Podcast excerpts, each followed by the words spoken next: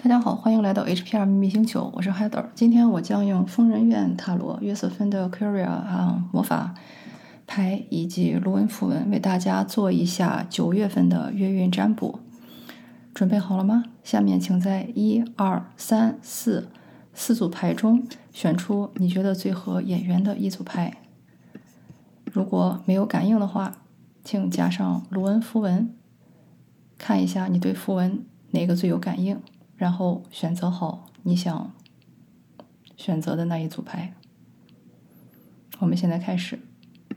第一组的四张牌分别是宝剑一、权杖二、太阳牌，以及 Light Barrier 四，以及罗恩符文 Isa。嗯，这一组牌非常有意思哈，就是说看一下你这个月的运势呢，是说在一开始，或者说在啊过去的一段时间里。或者说当下的这个天象呢，你会有一些异想天开的一些主意，这些想法呢，就是类似于说从天而降，或者说是别人看来非常的奇怪，就是哎，你为什么突然有这么一个想法那种感觉？嗯，但是呢，你是自己是身身在乐在其中的啊，就是你觉得这是上天给你的一个指引，嗯，尽管呢这个想法会刺得你有点遍体鳞伤，但是你非常坚信说这个想法是可以在经济中开出玫瑰的那种感觉。嗯，你是非常欣喜若狂，就是觉得哎，有这么一个很好的一个想法啊，或者说是感觉是灵光一现，感觉自己要做一件什么事情。嗯，但是你也知道，做个这做这个事情呢，估计是要付出一些代价哈，就是会有一些刺，嗯，或者说不太平顺。但是你自己是觉得它是有非常大的、非常可为的这么一件事情。嗯，但是在做这件事情的时候呢，就是我觉得你是非常非常沉浸于其中的。沉浸于其中的时候呢，你可能就会有很多不切实际的幻想，或者说是可能把这个事情看得有点太好了，就非常有点像那种一叶障目的感觉。就像张二里面这个人，就是他觉得自己是一个远航的一个水手啊，就是也有望远镜，然后也有武器，然后呢，他已经准备好去乘风破浪了。嗯，但是在我看来呢，我觉得他的这种想法呢是，嗯，怎么说呢，就是乐观主义精神 非常值得嘉许。但是实际情况可能跟他想的很不一样。比如说，有一些就是，如果你现在正在考虑一个项目的话呢，感觉你这个项目，嗯，有一些东西表面上看上去很好，但是实际上在技术方面并没有你想的那么成熟，或者说有一些人，啊，有欺骗隐瞒的成分在，或者是把一些很低端的东西包装成很高端的东西去忽悠你那种感觉。你现在有一部分的视野是被屏障的，或者没有人给你说实话，没有一个人告诉他说。你以为的星辰大海其实只是脚下的浴缸，你以为的高端武器只是手中的一个笤帚，你以为的高级望远镜只是你用报纸卷起来的一个你自己以为可以望远，其实并没有帮助的一个东西。就是有一些东西是被屏蔽的。然后呢，你这个过程中呢，也是类似于说，在执行的过程中，你可能会感觉到一些呃纠结，或者说是有一个两股力量在这里，嗯，给你憋着劲儿，就像他脚下的这两个小恶魔一样的形象一样。嗯，就是可能一会儿觉得是这个样子，一会儿觉得是那个样子，这两个想法会来回的冲突。嗯，所以呢，你有时候可能会倾向于甲，有时候又倾向于乙，就是这么一种想法。但是好就好在呢，就是有一个太阳牌，就是如果说，因为我是没有按牌阵嘛，但是如果你要是按说天时地利人和的这种来看呢，就是说虽然感觉这个想法有点奇怪，然后呢，这个呃实际操作起来呢，也有一些嗯。你没有看到或者说没有考虑到的一些风险点，但是不知道为什么哈，就是感觉很有意思，就是最后这个事儿可能结局会还不错，或者说最起码说在这个月，呃，你最后的这个结局还是非常光明的，嗯，你会找到很合适的这种合作对象或者是伙伴，或者说呢会有很多周围的人给你伸出援手去给你帮忙，就是有一些 总有那种借助神力或者说是呃老天给你。呃，把这个事情给你出手解决了，就是那种峰回路转的感觉，就很像是什么呢？就是 很想投资一个不靠谱的生意，哎，结果没想到正好国家有了一个什么大政策，呃，正好就是有利于你做的这个表面上看起来很不靠谱的事儿了，结果最后的结果呢还非常的不错。呃，这个神谕牌呢。也非常有意思，感觉真的就是从废墟里踩出了这么一条生路，那种凤凰涅槃的感觉非常的强烈，而且就是像我说的，有很多更高存有的力量，或者说是神力，或者说天使之力，反正你叫它什么都可以，啊，他们一直在指引着你的前进，嗯，就是愣是从没有路的地方走出一条路来，我觉得这个非常有意思，嗯，如果说是这个罗恩符文的这个伊萨呢，也非常有意思，就是让你在这个过程中呢，保持一种相对来说抽离和冷静的一个心态。嗯，因为就像我说的，不管是你突然觉得自己有一个非常好的一个主意也好，或者说你觉得自己现在动力十足啊也好，或者说哎你觉得哎呀现在运气真好要大干一场也好，不管什么时候，我觉得都要时刻保离保持一种清醒和一种疏离感，就是类似于说有自己的以这么一个嗯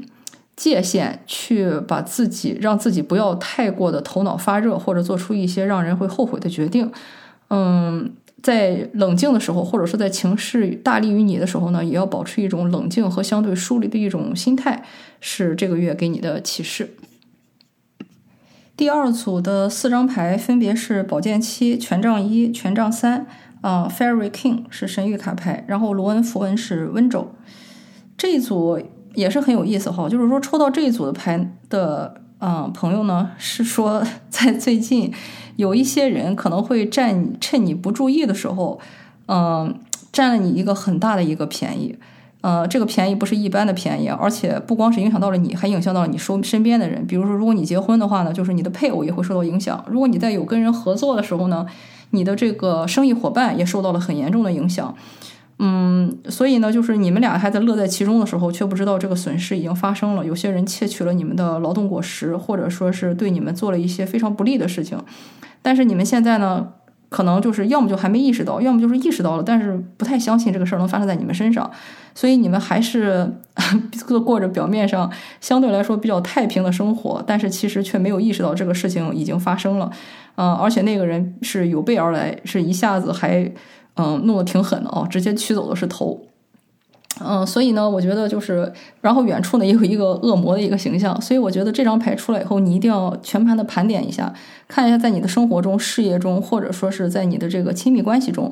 有没有哪些东西是你需要去查漏补缺，或者多长个心眼儿，看一下自己的这些胜利果实还在不在？嗯，有没有哪些很关键的东西被人拿走了？就是要么就是已经影严重影响到了你们，要么就是。你要是现在再不出手的话，就真的来不及了。而且，嗯，感觉这个拿走东西很关键啊，不是说一个那种，嗯，不影响你正常生活的。拿走的这个东西非常非常的关键，是个很大的一个东西。而且拿走的这个人呢，就是你如果说是性格特征的话，我觉得很明显是个男性，呃，而且就是相对来说比较老奸巨巨猾，呃，甚至有可能平时说话做事感感觉还是蛮靠谱，或者说是，呃。蛮严肃认真的一个人，但是其实他的内里跟外在是非常的不匹配的，呃，要么是这个人，要么就是你的他就是类似于说跟恶魔做个交易啊，或者说是，啊，身边有一些这种不怀好意的灵体啊在协助他之类的，嗯，总之呢是对你们造成了比较差的影响，所以这个地方要尽快的去查漏补缺。在发现这个事情以后呢，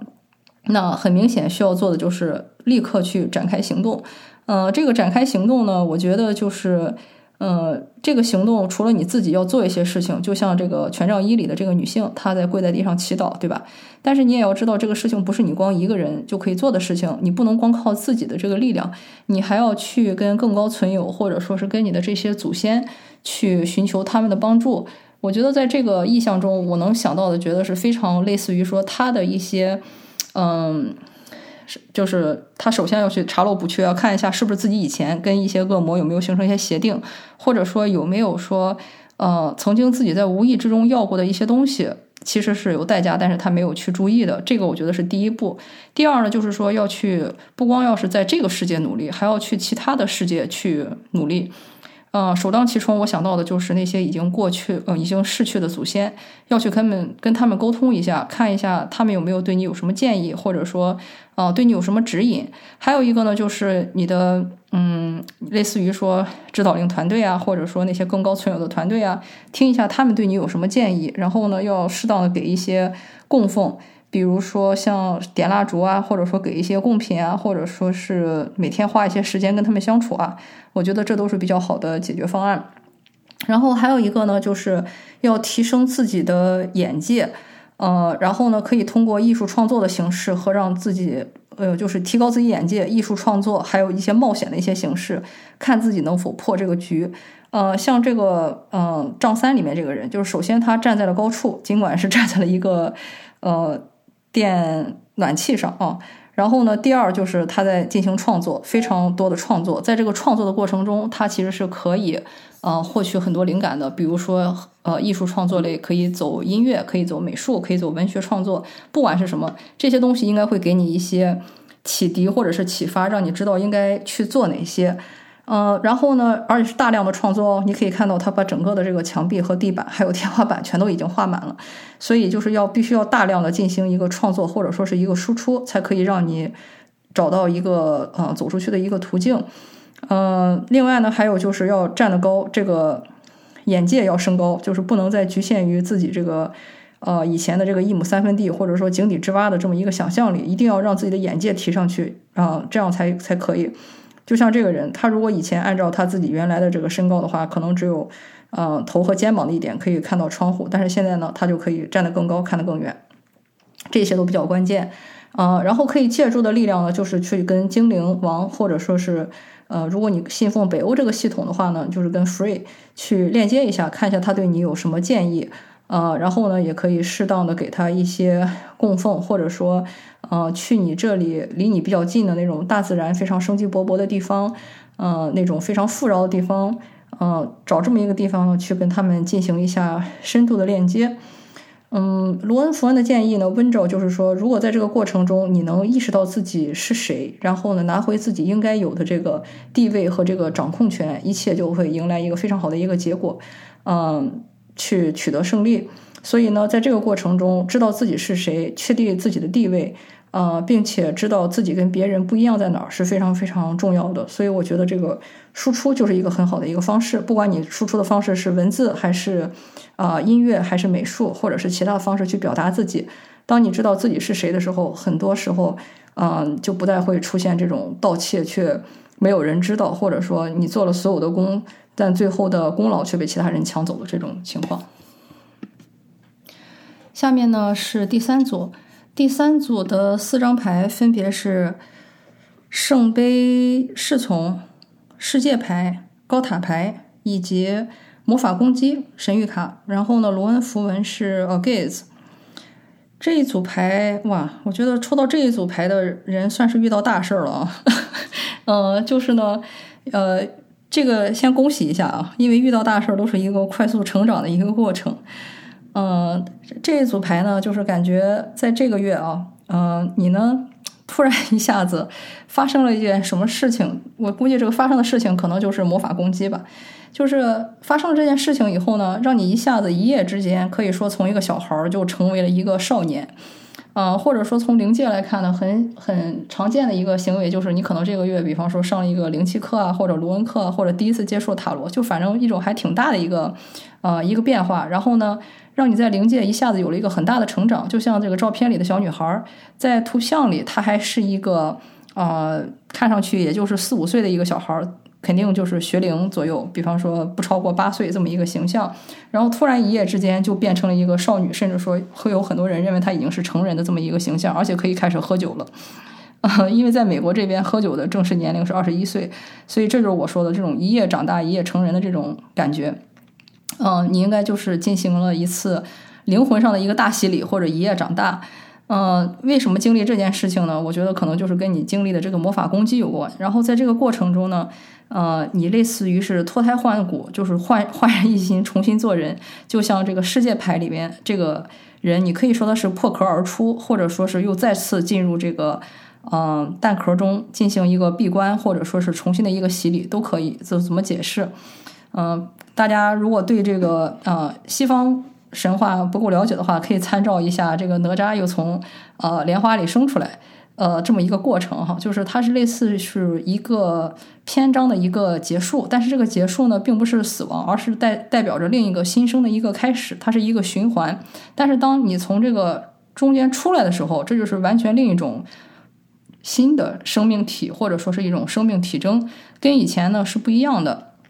类似于说像小鸡破壳而出的时候，对吧？它还是活着的，但是之前蛋的那个形态已经不见了。它要开始现在以小鸡的形态重新生活在这个世界上，去进行一种新的探索。或者说呢，嗯，像蝴蝶，它以前是毛毛虫，当它破茧而出的时候，它是以蝴蝶的眼睛和身份去体验观察这个世界，而不像以前一样。所以呢，当你经历了这么一个过程以后呢，你就会发现，哎，这个新的世界在你面前打开了，就是你的生活还在继续，但是你会以一种全新的视角、全新的感受去体验这个东西新给你带来的这个呃体验。呃，然后接下来的一张高塔牌呢，也是啊，就是，呃，我觉得这里有几种解释哈。一种解释呢，就是说，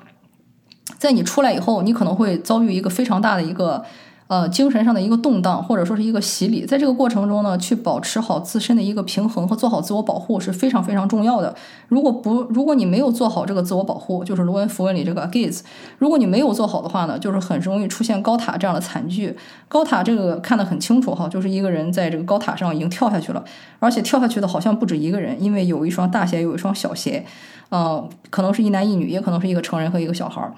嗯，而且他们求死的心非常的。强烈，嗯，从高处就跳了下去。为什么会这个样子？哈，就是说，在很多时候，有一些人，当他去灵魂上走一大步的时候，不是所有人都可以接受这个事情的。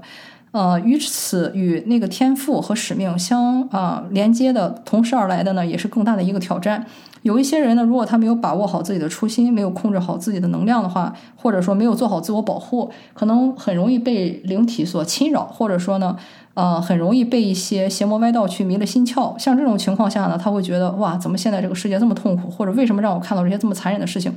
他会很受不了。呃，像这种时候呢，他这种自我了断，不要大家不要想的那么说一定要是自杀哈，没有那么严重，但是很有可能呢，就是有点像自废武功，就是啊，太可怕了，我不想这个样子，我不想呃有这个神通，所以他选择了把这个功能关闭，或者说呢往后退。呃，这个就是我说的是两种可能性。第一种呢，是它关闭了这个功能；第二种呢，就是它干脆开倒车，就是呃，直接就是从这个二十一号倒回了第十六号，就是类似于是我干脆不要了这个力量，我不要了这个天赋，我不要了，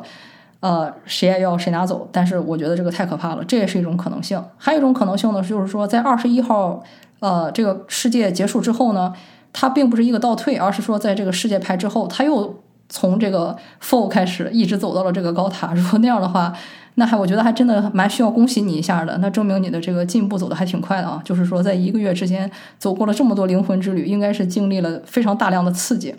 嗯，对你的建议呢，就是一定要注意好自我保护。呃，就像第一张牌的这个小女孩一样，就是大家成为成人的时候都很兴奋，对吧？终于可以抽烟了、喝酒了，可以开车了，可以夜不归宿了。但是不管怎么样，这些东西与此而来的，其实都是带着高风险和高危机的。一定要在这个时候知道如何去保护自己，什么事情可以做，什么事情不可以做，树立好自己的一个防线。呃，然后呢，同时，如果当你受到这些攻击的时候，不管是魔法攻击还是他人对你的非议，这些其实都是灵魂之旅成长这样的一个必经之路。呃，淡然处之，但是同时呢，要树清自己的界限，知道自己该做什么，把握住自己。我觉得是给这一组人的提示。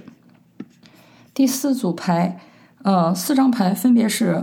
恶魔牌、审判牌、呃，权杖侍从以及 Place of Healing，呃，疗愈之地。卢恩符文呢是 Hitlers 抽到这一组的呢，哎，跟上一组一样，就是也是摊上大事儿了啊。嗯，我感觉呢，就是说，在这个月呢，你会受到一个非常大的一个诱惑，或者说是一个干扰。这个诱惑和干扰呢，很可能是你一直就有的一个恶习，或者说是一个怎么说呢，修行里不到位的地方吧。因为我们人的欲望，反正就那么几种，对吧？啊，有食欲，有性欲，有权力欲、征服欲，嗯，反正就那么几种。嗯，应该就是你有一个欲望，类似于说心中的这个小恶魔一下子就给爆发了，这个没有这个欲望没有把控好，或者说呢出现了一个对你来说极大的一个诱惑啊，这个东西它的诱惑力是非常惊人的，然后呢也对你的精神造成了非常大的一个一个影响。嗯，而且呢，应该抓的就是叫什么蛇打七寸啊，就是抓的是你最害怕的那个点。你比如说，如果有些人他的，比方说像基基督教的这个七宗罪，对吧？比方说有些人可能其他地方都挺好，他就是贪吃这一个毛病，哎，结果突然一下子有个非常大一个诱惑，比如说本来肠胃就不好，不应该应该去注意饮食，结果突然去了一个什么美食之都，暴饮暴食导致身体出了大问题，或者说呢，像这个嗯。冯小刚电影里那个范伟一样，对吧？就受不了这个潜规则，结果呢，偏偏又遇上了啊李小璐勾引他，然后搞得这个老干部心神不宁。就是你怕什么他就来什么。这次的这个诱惑或者说是这个恶魔呢，他考验的就是你最大的恐惧，或者说你最害怕和修行中最薄弱的那个点。所以呢。你可以看到，说在十五号之后直接出来一个二十号，就是 judgment，这个其实就是给你的一个审判。我喜欢把它叫为期中考试啊，这个不是不叫期中，呃，是终结的终啊，就是期末考试的意思。呃，我们呢，其实一辈子啊，一辈子其实都是在过审。很多人会觉得说，我们过审的时候是在死了以后去称你的灵魂和这个羽毛孰重孰轻。其实审判一直都在，只是呢，有时候是小考，有时候是大考，有时候是期中考试，有时候期末考试。这次呢，其实就到了一个对你来说是期末考试的这么一个时候，就是看你呃能不能去呃辨别出这个诱惑，然后呢，你是上钩了，还是说识别出来了？你如何去呃做这件事情？嗯，这个事情呢，就是像我说的，它是灵魂的过审啊。就是有一些人，他如果怎么说比较严重的时候呢，他会在因为在上如在下嘛，就是他在现实生活中其实也是有影响的。就是说，嗯，很有可能这个事情呢，会让你惹上一些，比方说像什么官非啊，或者说其他人会对你会很多人知道啊，或者说对你的评价或者风评会有影响啊，就是。它都是会有影响的，这个事儿不是那种悄无声息就过去了，而是说很多人知道以后会对你所有所一个评价，这个评价可能是硬性的，可能是软性的，但是它都是一个可以被人看到的那种，而不是说哎悄无声息也没有人知道我吃多了。这次可不是这样啊，这次就是类似于说你这个事情可能要被贴大字报，会有很多人知道的这种，所以我管它叫期末考试，就是会有很多人知道啊，嗯，然后呢，嗯，而且看起来呢。嗯，经历这个事情呢还不止你一个，就是很可能你在这个事情中也不能说是有同党吧，但是反正有那么一批人是跟你一伙的，不管是那个恶魔牌还是还好，或者说这个 judgment 也好，或者这个配照旺子也好，就是这些牌都是，就是这些人都是成双成对的出现，要么是两个，要么是四个，所以我能想到的呢，就是要么就是指的是你们这一家人。就是跟你有血血缘关系的一家人，其实都是有影响的。比如说，呃，可能是因为这是集体占卜嘛，所以信息会比较杂。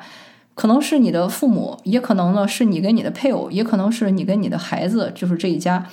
嗯，怎么样都有可能，但是它都是成双成对出现的，而且都是男女搭配出现的。所以我觉得配偶的关系比较大，或者说如果你的你的父母，呃，关系比较紧密的话呢，就是来自于你的原生家庭。比如说有一些人的家族业力爆发。这也是一个很大的一个可能性，对吧？再或者说是一些家产的一些分配啊，呃，再或者是你对孩子是否有没有说呃一些虐待，或者说是一些不公正的待遇，会有可能被别人发现、揭发之类的这种，就是都有可能，而且都是以男女男女的这种形式出现啊。我觉得这一点也比较有意思。呃，Page of Wands 这个也是，就是给真的就是给我一种就是，嗯，怎么说呢？有那种。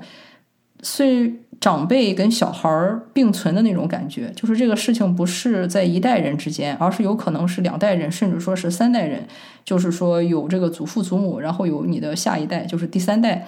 有这么一种感觉。而且就是牵扯到中间的这两个人呢，性别还是呃一男一女这个样子，或者说他们之间有很明确的这种差异，或者说是区别。嗯，从他们的不管说是衣着风格，还是说这种性情特征啊，这种就是都是这种还有蛮大差异的，呃，这种影响。但是他们俩是都被波及到了，嗯，所以呢，如果是你抽到这组牌的话，如果你是男性的话呢，你应该想一下那个跟你在一起被波及的女性是谁；如果你是女性的话呢，想一下跟你在一起被波及的这个男性是谁。但是类似于是你们俩是要一起过 过审，或者说是这是给你们俩的一个共同课题，就是这种感觉。呃，建议呢，就是让你找到一个你们疗愈的地方，或者说是哪个地方可以让你去比较放松、比较轻松。呃，用水去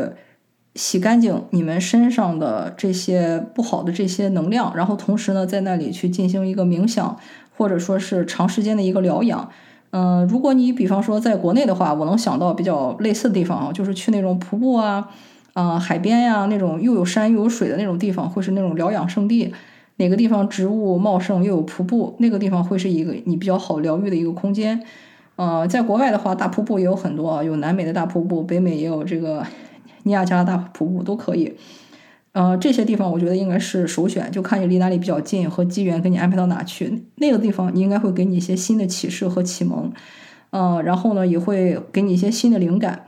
呃，黑 glass 呢，就是也是说，这其实怎么说呢，就是自然之力的一部分吧。类似于说夜路走多了总会遇到鬼的，如果长时间修行里有一个什么地方有漏洞呢，它总会有一个时间点去给你考核一下的，也不用太过的。呃，纠结，这就是你生命中必经之路的一部分，生老病死，啊，这些都是很经常会遇到的这么一部分。嗯，然后呢，在这个过程中呢，要注意类似于说阴阳的这个平衡，凡事不要太过，也不要太欠，然后呢，不要阳性力量过重，也不要过于阴柔。嗯，我觉得这个是会是给这一组抽到这组牌朋友的提醒。好，感谢你的收听，我我这次的月运占卜就到这里，希望对你有帮助，也欢迎你把它转发给你最喜欢的小伙伴，我们下次再见。